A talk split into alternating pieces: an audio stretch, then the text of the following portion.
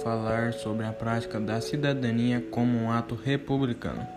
Uma cidadania plena que conjugue liberdade, participação e igualdade para todos é um ideal talvez inatingível.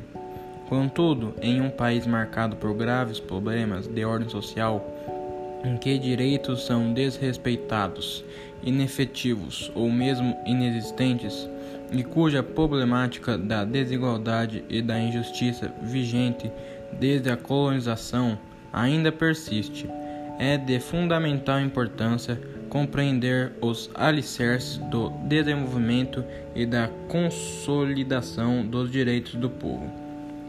Os conceitos dos direitos que, combinados, constituem tal plena cidadania são bem conhecidos. Os direitos civis têm como fundamento a liberdade individual, abrangendo os direitos à vida, à liberdade, à propriedade e à igualdade perante a lei. Os direitos políticos pressupõem a participação do cidadão na política da sociedade, isto é, consiste na capacidade de organizar partidos, de votar e de ser votado, e de manifestar-se politicamente.